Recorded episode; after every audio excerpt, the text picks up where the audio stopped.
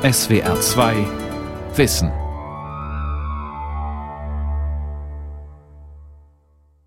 Mit der SR2 Aula und dem Thema Neue deutsche Brüche, warum bleibt Ostdeutschland auf der Strecke am Mikrofon Ralf Kaspari.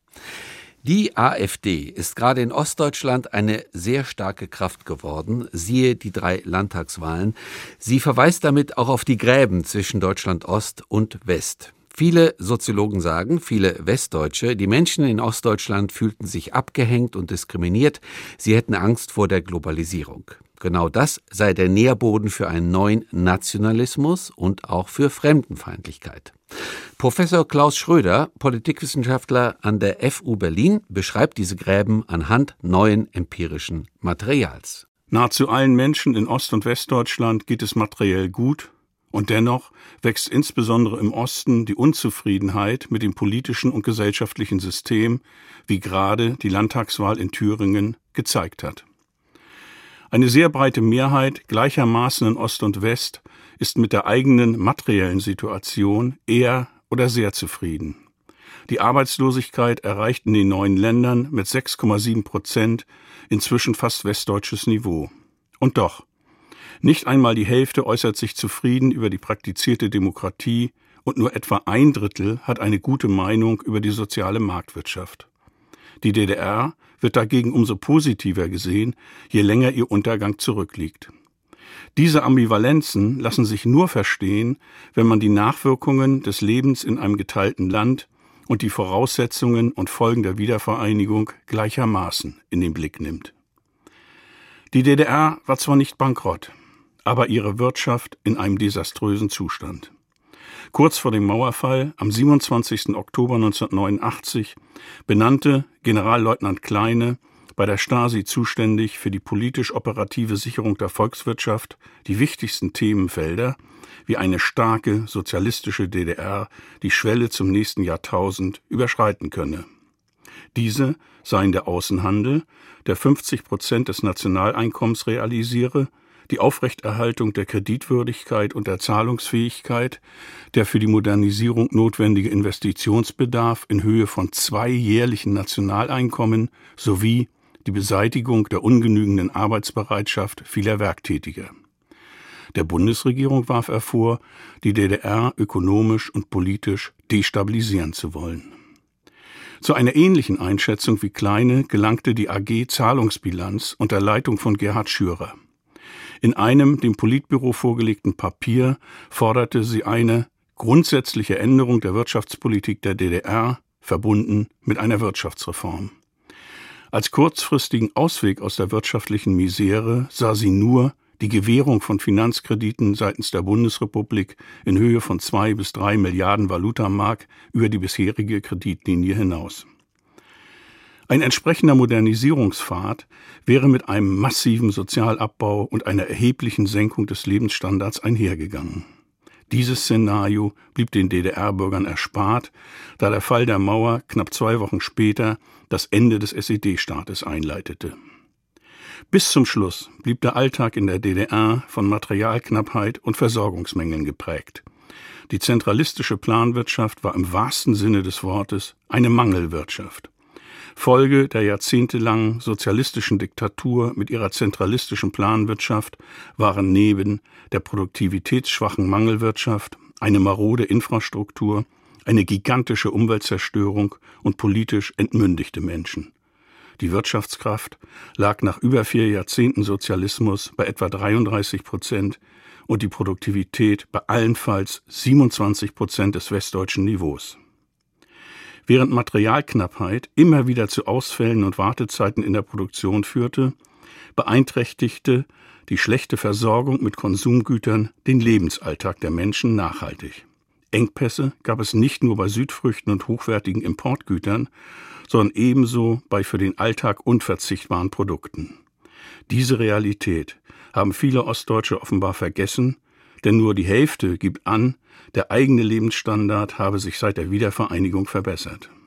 Günter Mittag, seit den 1960er Jahren in maßgeblichen Funktionen für die Wirtschaft zuständig, fasste in einem Spiegel-Interview knapp ein Jahr nach der Wiedervereinigung die wirtschaftliche Situation in der Endphase der DDR mit drastischen Worten zusammen. Man denke nur, angesichts der schwierigen Lage in der Sowjetunion, was heute hier los wäre, wenn es die DDR noch gäbe. Unbeschreiblich. Da läuft es mir heiß und kalt über den Rücken. Mord, Totschlag, Elend, Hunger. Es reißt mir das Herz kaputt. Mein Wunsch ist, Vertrauen in die Zukunft zu schaffen. Das ist wichtig. Jeder Mensch braucht Zuversicht, braucht etwas, woran er sich festhalten kann. Das knappe Fazit des für den Absturz der Wirtschaft obersten Verantwortlichen lautete, das sozialistische System insgesamt war falsch. Der sich seit den 1980er Jahren abzeichnende Niedergang der DDR mündete schließlich im Sommer 1989 in einen Todeskampf. Außenpolitisch war die DDR nach dem Amtsantritt von Gorbatschow und den Reformbestrebungen in einigen der sogenannten sozialistischen Bruderstaaten weitgehend isoliert, was die SED-Führung offenbar nicht hinreichend bewusst war. Innenpolitisch sah sich die SED mit einer sich formierenden Opposition und einer Fluchtbewegung konfrontiert. Das Gesamtpotenzial der Opposition war klein. Es lag nach den Beobachtungen des Ministeriums für Staatssicherheit bei circa 2500 Personen.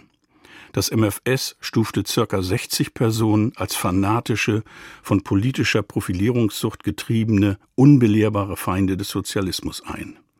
Die Kritik an den gesellschaftlichen Zuständen erreichte erst im Frühsommer 1989 immer größere Kreise der Bevölkerung.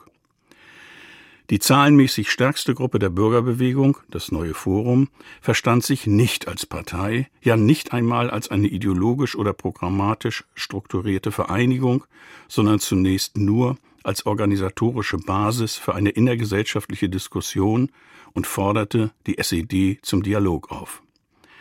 Seine programmatischen Aussagen blieben wie die anderer Oppositionsgruppen weitgehend allgemein und konzentrierten sich zumeist auf einen reformierten und demokratischen Sozialismus. Einigkeit herrschte unter den verschiedenen Gruppen nur in Bezug auf die angestrebte Abschaffung des SED-Machtmonopols. Die von ihnen initiierten Demonstrationen richteten sich gegen die bisherige Politik der SED-Führung und standen unter dem Motto Wir sind das Volk. Gegenüber den Menschen, die die DDR seit dem Sommer zu Tausenden verließen, artikulierten sie Wir bleiben hier. Die meisten Oppositionsgruppen hatten wenig oder keinen Kontakt zu den Fluchtwilligen. Im Gegenteil. Sie kritisierten sie, weil diese nicht bereit waren, mit ihnen gemeinsam den Sozialismus zu reformieren, sondern lieber in den kapitalistischen Westen mit einer bürgerlichen Gesellschaft gehen wollten. Dennoch entwickelte sich die Fluchtbewegung zu einer Massenbewegung. Im Juli verließen etwa 12.000 Personen die DDR in Richtung Bundesrepublik, im August ca. 21.000, im September 33.000, im Oktober 57.000 und im November ca. 133.000 Menschen. Der eher zufällig zustande gekommene und vor allem unvorbereitete, von der Ostberliner Bevölkerung erzwungene Fall der Mauer am 9. November setzte die SED-Führung wie auch die Oppositionsgruppen unter Zugzwang. Die Euphorie dieser Tage, die Vielfältigkeit der deutsch-deutschen Begegnungen sowie vor allem die weiter anhaltende Massenflucht und die gravierenden ökonomischen Probleme ließen einen Sog entstehen, der die Lösung der deutschen Frage vordringlich machte. Eine mögliche rasche deutsche Vereinigung stieß zu diesem Zeitpunkt auf strikte Ablehnung bei der SED-Führung und auch Sprecher der Opposition reagierten nach dem Mauerfall in dieser Frage zumeist zurückhaltend. Eine breite Mehrheit der Bevölkerung wollte nicht nur die Überwindung der sozialistischen Diktatur und die Brechung des Machtmonopols der SED, sondern auch die schnelle Wiedervereinigung. Deutschland, einig Vaterland oder wir sind ein Volk hießen ab Ende November 1989 die zentralen Parolen in Leipzig und anderswo.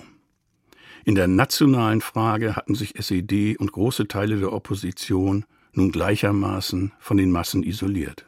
Die kürzlich neu aufgeflammte Diskussion, wer, Bevölkerung oder Bürgerbewegung, für das Ende der DDR ausschlaggebend war, geht am Kern vorbei, da beide Bewegungen ineinandergreifen.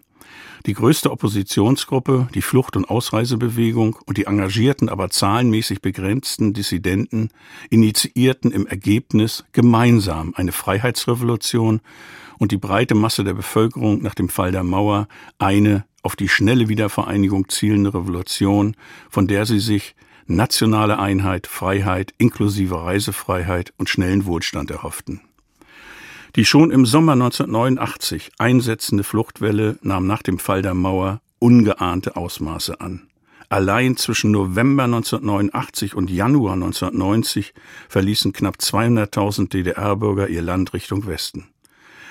Angesichts dieser Lage unterbreitete Bundeskanzler Helmut Kohl Anfang Februar 1990 der DDR das Angebot für eine baldige Währungs- und Wirtschaftsunion. Sein Konzept zielte insbesondere auf drei Aspekte.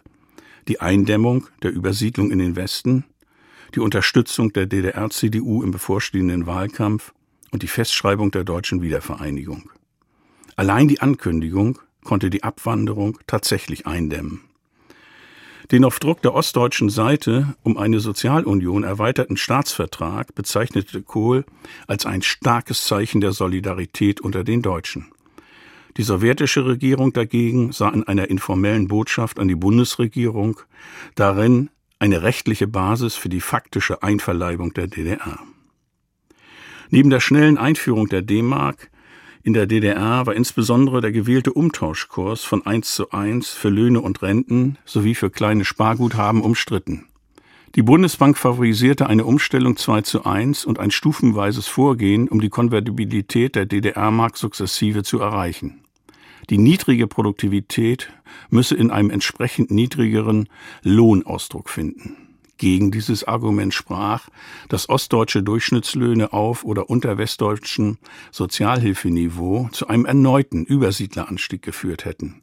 Die schnelle Einführung der D-Mark und der gewählte Umtauschkurs entsprachen zudem den Forderungen vieler Ostdeutscher, die zu Zehntausenden kommt die D-Mark bleiben wir, kommt sie nicht, gehen wir zu ihr und eins zu eins oder wir werden niemals eins auf Demonstrationen skandierten. Auf diese Forderungen reagierte Kohl mit der Ankündigung und Durchsetzung eines konsumorientierten Vereinigungspfades. Über massive Geldtransfers sollten in kurzer Zeit blühende Landschaften entstehen. Die wirtschaftlichen Folgen hielt die Bundesregierung offenbar für nachrangig. Kohls Signal, die soziale Problematik und nicht die wirtschaftlichen Aspekte in den Vordergrund zu stellen, bestimmte die nachfolgenden innenpolitischen und innerdeutschen Schritte bis zur Wiedervereinigung. Der gewählte soziale Vereinigungspfad und der Umtauschkurs führten zu einem massiven Zusammenbruch der ostdeutschen Wirtschaft, insbesondere der Industrie. Die Industrieproduktion, die sich schon im Herbst 1990 gegenüber 1989 halbiert hatte, fiel bis April 1991 auf ihren tiefsten Stand auf 30 Prozent des Ausgangsniveaus. Erst im zweiten Halbjahr 1991 zogen Industrieproduktion und Bruttoinlandsprodukt wieder an. Entsprechend entwickelten sich die Arbeitslosenzahlen. Sie überschritten im zweiten Halbjahr 1991 die Millionengrenze. Im ersten Halbjahr 1992 betrug die Arbeitslosenquote bereits knapp 16 Prozent. Hinzu kamen über eine Million Personen in Qualifizierungsmaßnahmen und etwa 2,5 Millionen, die in den Vorruhestand geschickt wurden. Den meisten von ihnen ging es zwar finanziell nicht schlechter als zuvor, aber sie fühlten sich überflüssig, was angesichts der Sozialisation in der Arbeitsgesellschaft DDR erhebliche Auswirkungen auf das Selbstbewusstsein hatte. Diese Entwicklung hat sich in das historische Gedächtnis vieler Ostdeutscher fest eingenistet und wirkt bis heute nach. Das weit verbreitete Gefühl, Bürger zweiter Klasse zu sein, hat hier eine seiner Wurzeln. Diese ökonomische und soziale Konstellation verwundert nicht, wenn man bedenkt, dass die ostdeutschen Betriebe der westlichen Konkurrenz über Nacht in voller Wucht ausgesetzt waren. Der Verzicht auf eine eigenständige Währung machte es unmöglich, gravierende, systembedingte Defizite der Unternehmen bei der Produktivität und Produktqualität durch eine entsprechende Abwertung zu kompensieren. Ostprodukte mussten nun mehr als dreifach verteuert mit Westprodukten konkurrieren. Außerdem waren Importgüter entsprechend verbilligt, was die ohnehin vorhandene Präferenz der ostdeutschen Nachfrage für Westprodukte verstärkte. Für den zwar generell erwarteten, aber in diesem Ausmaß doch für unwahrscheinlich gehaltenen Einbruch der Wirtschaft gab es weitere Ursachen. Viele DDR-Betriebe hatten nur noch Schrottwert, schnell steigende Löhne drückten auf Gewinne und damit auch auf Investitionen. Die staatliche Subventions- und Steuerförderpolitik setzte Schwerpunkte in der Konsum- und Baunachfrage und vernachlässigte den industriellen Sektor. 29 Jahre später liegt das Bruttoinlandsprodukt je Einwohner im Osten bei etwa 75 Prozent des westdeutschen Niveaus, die Produktivität pro Arbeitsstunde bei rund 80 Prozent. Das ist zwar ein deutlicher Anstieg, der aber die zu hoch gesteckten Erwartungen nicht erfüllt. Schon seit geraumer Zeit stockt der Angleichungsprozess, die Wachstumsraten der Wirtschaft verlaufen parallel. Ostdeutschland holt seit Ende der 1990er Jahre kaum noch auf. Allerdings entwickelten sich auch die ostdeutschen Regionen auseinander. Prosperierende Regionen erreichen inzwischen das untere westdeutsche Niveau, schwächere rutschen weiter ab. Dennoch fallen weiterhin die regionalen Differenzen deutlich niedriger aus als im Westen. Der ärmste ostdeutsche Landkreis erreicht beim durchschnittlichen Haushaltsnettoeinkommen etwa 85 Prozent des Reichsten, in Westdeutschland dagegen nur 69 Prozent.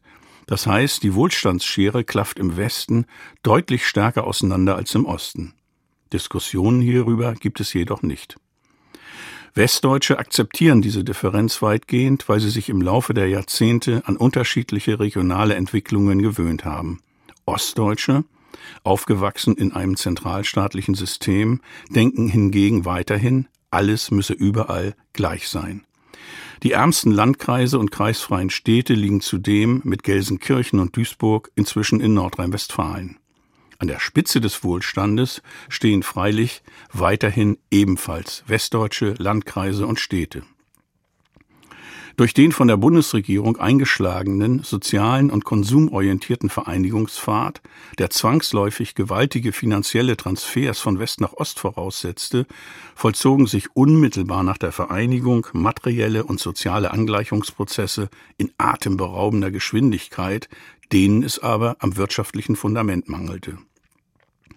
Schon Mitte der 1990er Jahre lebten etwa drei Viertel der Deutschen in Ost und West unter fast gleichen materiellen Bedingungen. Danach verlangsamte sich die materielle Annäherung der Haushalte, um nach der Jahrtausendwende zu stagnieren.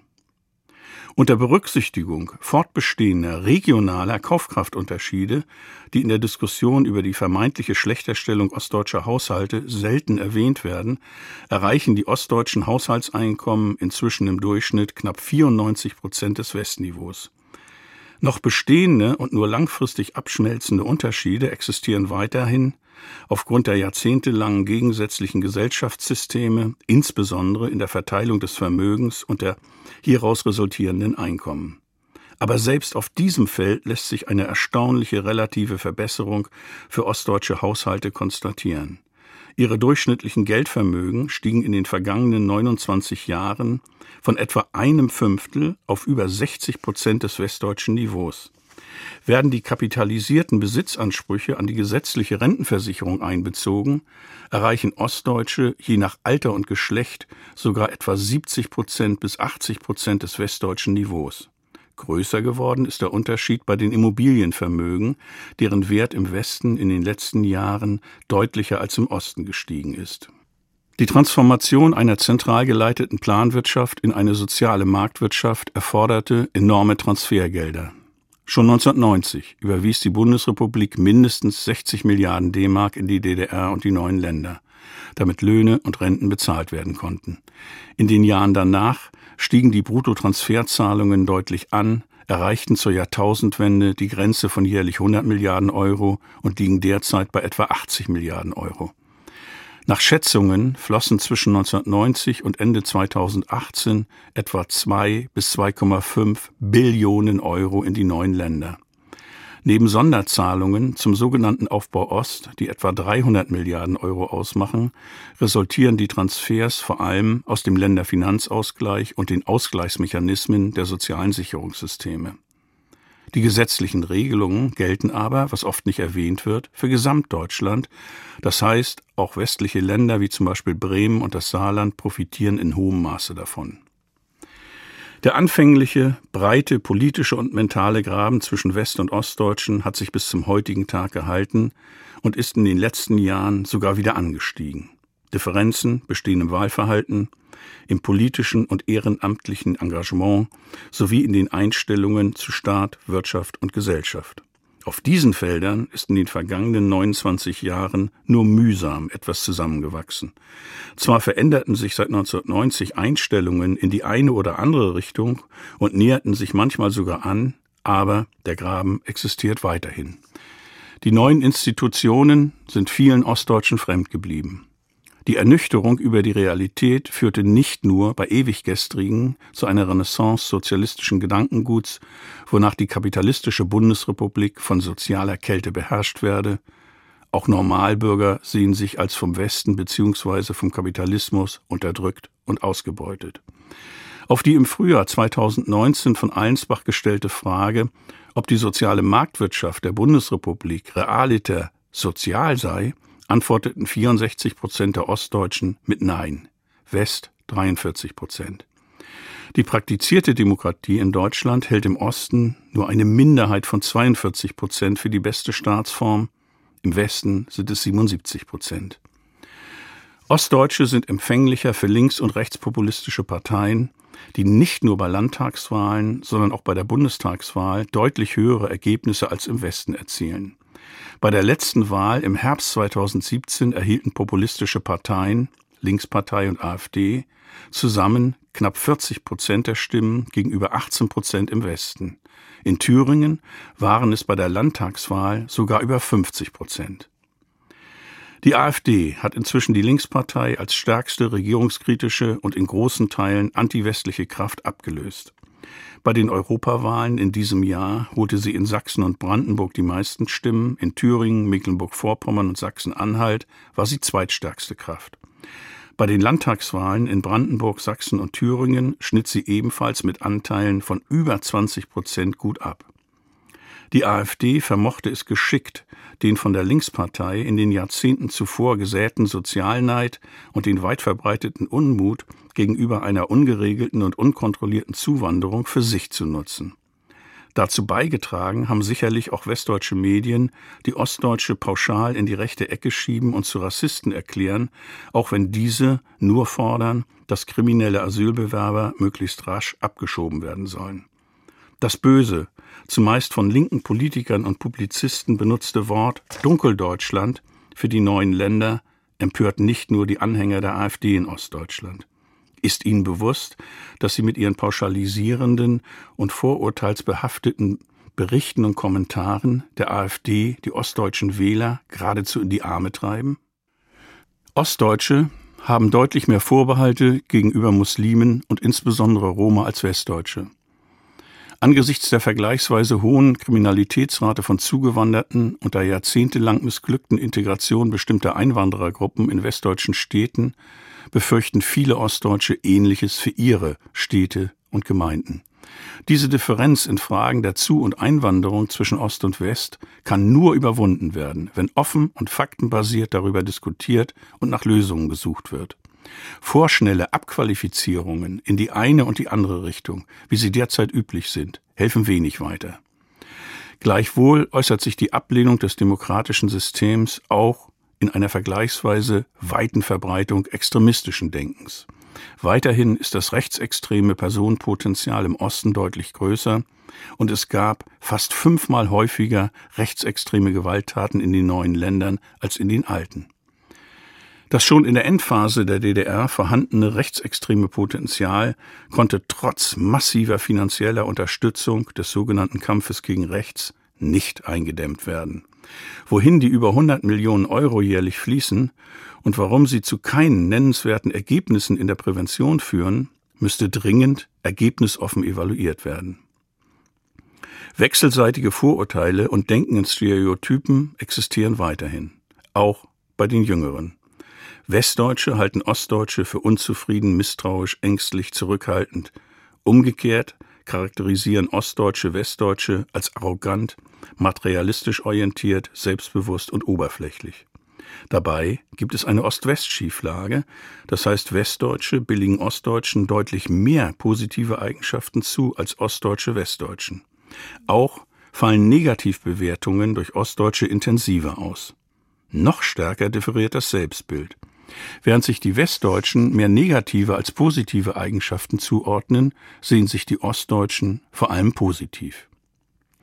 Der Anteil derjenigen, die mehr Unterschiede als Gemeinsamkeiten zwischen Ost- und Westdeutschen sieht, sank zwar im letzten Jahrzehnt, liegt aber immer noch über dem Anteil derjenigen, die mehr Gemeinsamkeiten konstatieren. Zugenommen hat dagegen die Identifikation der neuen Bundesbürger mit Deutschland. Im Jahr 1992 fühlten sich 31 Prozent eher als Deutsche, 63 Prozent eher als Ostdeutsche. Im Jahr 2006 gab es erstmals eine absolute Mehrheit, 54 Prozent, der Befragten an, sich eher als Deutscher denn als Ostdeutscher, 35 Prozent, zu betrachten. Bei der letzten Erhebung 2019 waren beide Lager in etwa gleich groß. Identifikation als Deutscher 47 Prozent, Identifikation als Ostdeutscher 44 Prozent. Für eine breite Mehrheit der Westdeutschen war und ist es selbstverständlich, sich als Deutscher einzuordnen. Da sich in den letzten zehn Jahren die Wirtschaftslage verbesserte und die Arbeitslosigkeit auch in den neuen Ländern stark abnahm, müssen die Gründe für das ostdeutsche Unbehagen im vereinten Deutschland in anderen Bereichen liegen. Entscheidend dürfte immer noch sein, dass viele Ostdeutsche wissen, dass die grundlegende Umwälzung nach dem Zusammenbruch des realen Sozialismus von außen, das heißt vom Westen, vorgegeben und gestaltet wurde. Die massiven Geldtransfers, die aufgrund der gemeinsamen Vergangenheit, die zu Krieg und fürchterlichen Verbrechen mit anschließender vollständiger Niederlage und zu unterschiedlichen Besatzungsregimen führte, durchaus gerechtfertigt sind, werden von vielen Menschen in Ostdeutschland als Relativierung der eigenen Leistung und Legitimation für eine politische Bevormundung seitens des Westens interpretiert. Sie möchten nicht, wie zu DDR-Zeiten gesagt bekommen, was sie für richtig oder falsch halten sollen. Die sogenannte politische Korrektheit in westdeutschen Milieus stößt im Osten auf Widerspruch, der sich auch in der Wahl der AfD und antiwestlichen Ressentiments äußert. Was nicht vergessen werden sollte. Ostdeutschland ist eine postsozialistische Gesellschaft. Die Nachwirkungen von jahrzehntelanger Sozialisation in einer sozialistischen Diktatur sind ebenso wie in den ehemaligen sogenannten Bruderländern noch deutlich sichtbar. In vielen Dimensionen steht Ostdeutschland näher an den ost- und mitteleuropäischen Ländern als am Westen, obschon es den Ostdeutschen materiell deutlich besser geht als den Bevölkerungen in den anderen postsozialistischen Ländern. Die Mehrzahl der Wähler von AfD und Linkspartei ist nach objektiven Kriterien zumindest materiell nicht abgehängt, wenngleich sie sich so begreift und fühlt. In der sozialen Selbsteinstufung charakterisieren sich deutlich mehr Menschen als Teil der Unter- und Arbeiterschicht als im Westen. 37 Prozent gegenüber 25 Prozent. Dies ist nicht zuletzt ein Resultat der veränderten Sozialstruktur, nachdem Millionen Menschen vor und nach 1989-90 in den Westen gingen. Unterschiede in der Mentalität und in dem Blick auf Vergangenheit und Gegenwart werden nicht so schnell verschwinden. Vielleicht ist es ja wie beim Rauchen. Angeblich dauert es nach dem Aufhören noch einmal ebenso lange, bis die Auswirkungen komplett verschwunden sind. Wir waren 45 Jahre geteilt und es wird wahrscheinlich ebenfalls 45 Jahre dauern, bis wir nicht mehr gesondert über Ost-West-Unterschiede reden. Trotz aller Probleme berücksichtigt man die historisch wohl singulären schwierigen Ausgangsbedingungen, die katastrophale ökonomische, infrastrukturelle und ökologische Schlussbilanz der DDR, ihr zum damaligen Zeitpunkt unerwarteter Zusammenbruch, nicht vorhandene historische Vorbilder für den Transformationsprozess, Fehlen einer etablierten Gegenelite im SED-Staat, unterschiedliche, ja gegensätzliche Sozialisationen und Lebenserfahrungen in Ost und West. So hält sich das Bild deutlich auf. Dann erscheint die deutsche Wiedervereinigung trotz aller Widrigkeiten und Probleme unter dem Strich als eine Erfolgsgeschichte, auf die wir stolz sein dürfen. Die weiterhin vorhandenen Unterschiede zwischen Ost und West sollten, sofern sie auf der politischen Ebene die Verfassungsordnung und damit Freiheit und Demokratie nicht in Frage stellen, als Bereicherung für eine lebendige Demokratie angesehen werden. Das war die SWR2 Aula, heute mit dem Thema Neue deutsche Brüche. Warum bleibt Ostdeutschland auf der Strecke? Sie hörten einen Vortrag von und mit Professor Klaus Schröder. Sie können diese und alle anderen Vorträge wie immer nachhören und nachlesen. Infos dazu finden Sie auf unserer Homepage www.swr2.de-aula.